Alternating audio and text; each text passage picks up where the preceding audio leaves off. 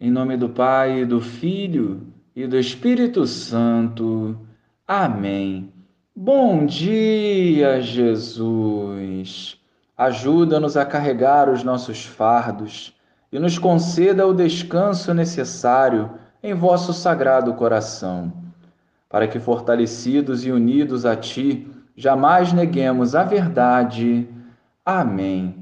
Naquele tempo, disse Jesus aos seus discípulos: ouvi a parábola do semeador. Todo aquele que ouve a palavra do reino e não a compreende, vem o maligno e rouba o que foi semeado em seu coração. Este é o que foi semeado à beira do caminho. A semente que caiu em terreno pedregoso é aquele que ouve a palavra e logo a recebe com alegria. Mas ele não tem raiz em si mesmo, é de momento. Quando chega o sofrimento ou a perseguição, por causa da palavra, ele desiste logo. A semente que caiu no meio dos espinhos é aquele que ouve a palavra, mas as preocupações do mundo e a ilusão da riqueza sufocam a palavra e ele não dá fruto. A semente que caiu em boa terra é aquele que ouve a palavra e a compreende.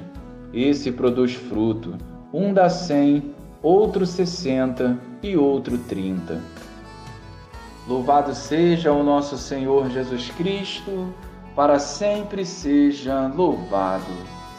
Os batizados pela graça de Deus têm o compromisso de perpetuar a semente recebida.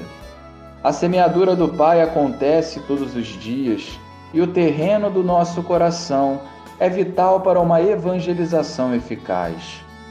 Não podemos desejar o mínimo, pois Deus quer nos proporcionar o máximo. Muitas coisas andam devastando os nossos corações, os medos excessivos, palavras que ferem, a indiferença e o egoísmo, por exemplo, andam impedindo as pessoas de acolherem a palavra e produzirem os frutos. A visão humana sobre os fatos não nos permite aprofundar sobre o lado espiritual.